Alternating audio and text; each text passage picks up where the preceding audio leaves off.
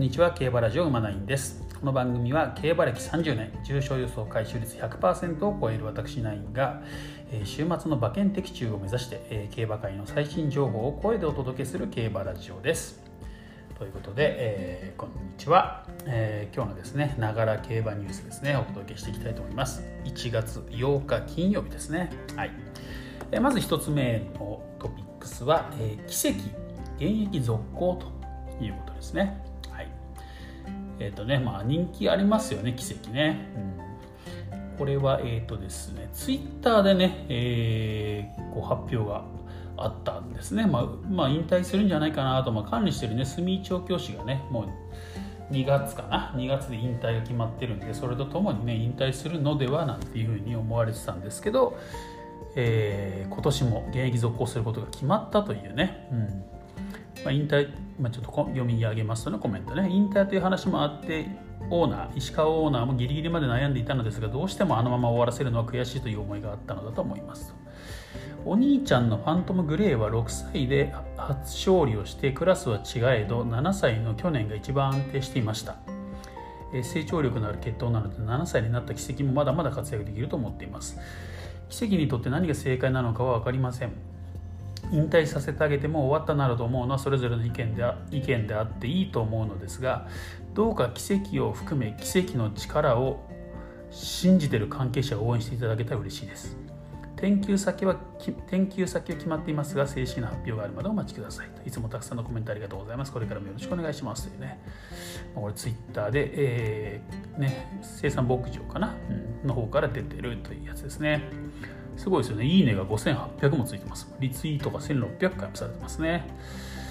ね。まあ、どうなのかっていうとこなんですけどね。まあまあ奇跡が起こるのかというところでね。うん。まあなんかどこかで一発あってもおかしくないですよね。はい。まあね、研究先もね、うん、決まってるということなんでね、うん、また見かけたら応援していきたいなと思います。はい。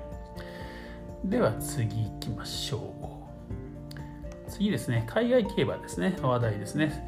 えー、2.20、えー、サウジカップでさらに充実、賞金総額3000万ドル突破とね、これはトースポさんの記事ですね。うんえー、サウジアラビアで行われますね、サウジカップデーというですね、えーまあ、2月20日に行われるんですね。うんこの賞金がですね、すごいですね。まあ、去年が第1回開催だったらしいですね。うんで世界最高賞金レース、えー、賞金総賞金2000万ドル約21億円として 創設されたサウジカップ、えー、ダート 1800m か。だったわけですね、まあ、去年はアメリカのトップホースであるマキシマムセキュリティが優勝したと、いうことでですね、まあ、ドバイワールドカップの真似なのですかね。ちょっと分かりませんけどね、まあまあすごいですね。賞金額がね。それが今年はさらに増えて3000万ドル突破ということで。すごいですね。はい。まあこれ1レースっていうわけじゃないですかね。この日の賞金総額が3000万ドル突破ということで、まあ、何レース何レースか行われるみたいですね。うん。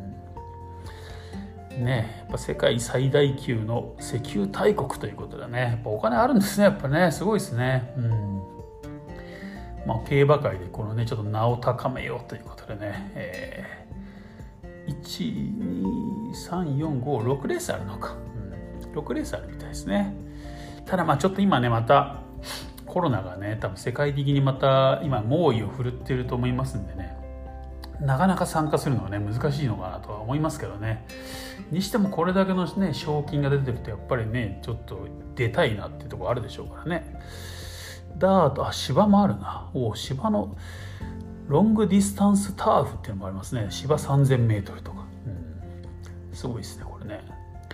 こういうところに奇跡出てほしいですよね逆にね。ちょっとね、まあ、もうこうやってね競馬界がねこう世界的にこう盛り上がっていくっていうのはいいですよね。なんか噂によると中国もね結構競馬に力入れ始めてるなって噂も聞きましたしね、うん、まあやっぱいろんなね世界各国でこうやって競馬が盛り上がってくるとね、えー、ますますね日本の競馬界も盛り上がるかなというところで。ね、えー、まあ、ちょっとコロナがちょっとね気になりますけどね、うん。まあ、無事に、ね、開催されてほしいなと思います。はい、で、えー、3つ目ですね。最後、えー、新山記念の枠順確定しましたよということですね。えー、ククナは8枠15番。バスラットレーンは6枠10番ということでね、えー、10日ですね。10日なので日曜日か。えー、と日曜日ですね。日曜日中京競馬場で行われます新山記念の枠順が確定しましたと、うん。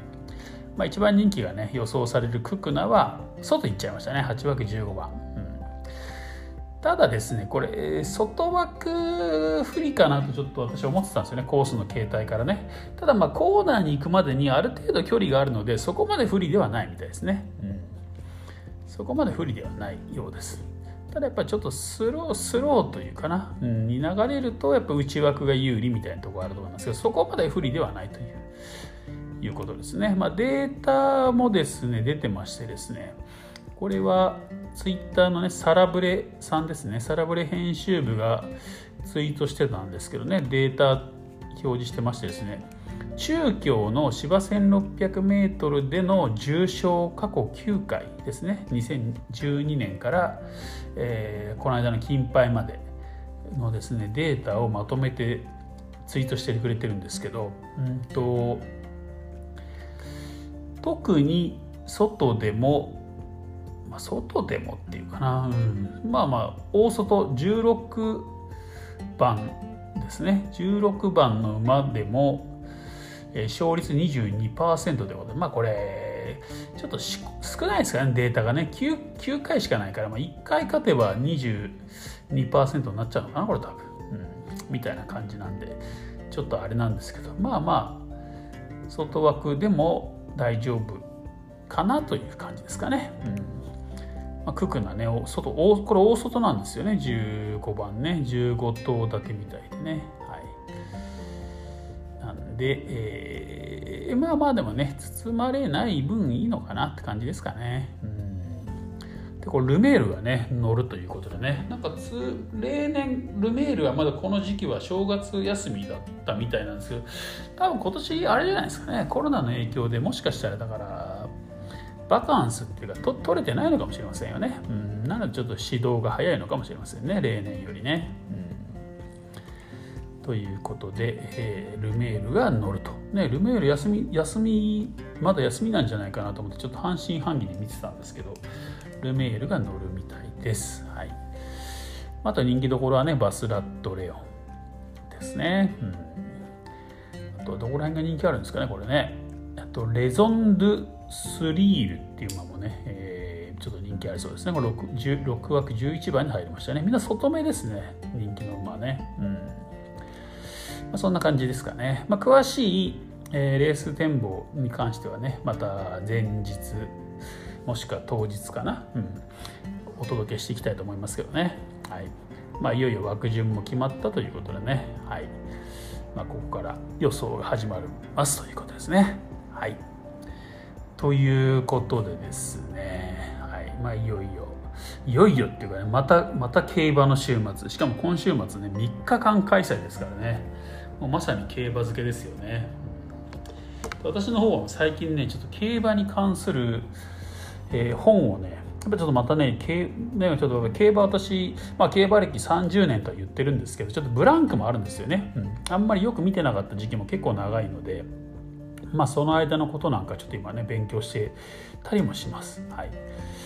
まあ、今朝なんかもねあのデアリングタクトのねうんデアリングタクトについての本を、えー、Amazon でね Kindle でちょっと見つけましてですねこれアンリミテッドってやつなので無料で読めるんですよ。アンリミテッド私入ってるんでねメンバー入ってるんで,、うん、でそれなんで読んでたりとかね。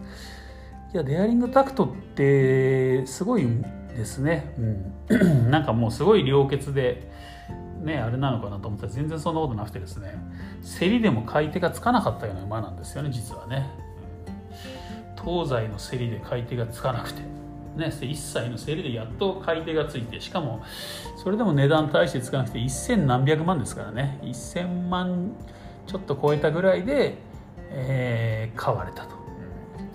でそれがですねなんとね無敗史上初の無敗の三冠牝馬になってしまったってことで、まあ、ここら辺があの競馬の面白いところでありますよね。良血馬がね必ず勝つというわけでもないというね、うん。まあ、このね今エピファネイアすごい人気になってますけどねエピファネイアの価値を高めたのもだから完全にこのデアリングタクトですもんね。あのね、フェアリーステークス人気要素されてますね。テンハッピーローズなんかはもうあのエピファネイアですけどね。うん、やっぱデアリングタクトいなかったらこんなに注目はされてないでしょうというところですよね。うんまあ、こういうところにやっぱね競馬の面白さを感じたりしております。はいまあ、そんな感じでね、はいまあ、また週末競馬やってきますんでね、はいまあ、しっかり予想してねなんか皆さんのヒントになるようなねことをね配信していけたらなと思っております。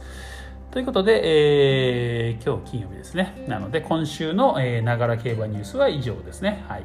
また明日はですね、えー、予想、予想に関するね、配信していきたいと思いますのでね、えー、また聞いていただけたらなと思います。それでは今回は以上です。また次回お会いしましょう。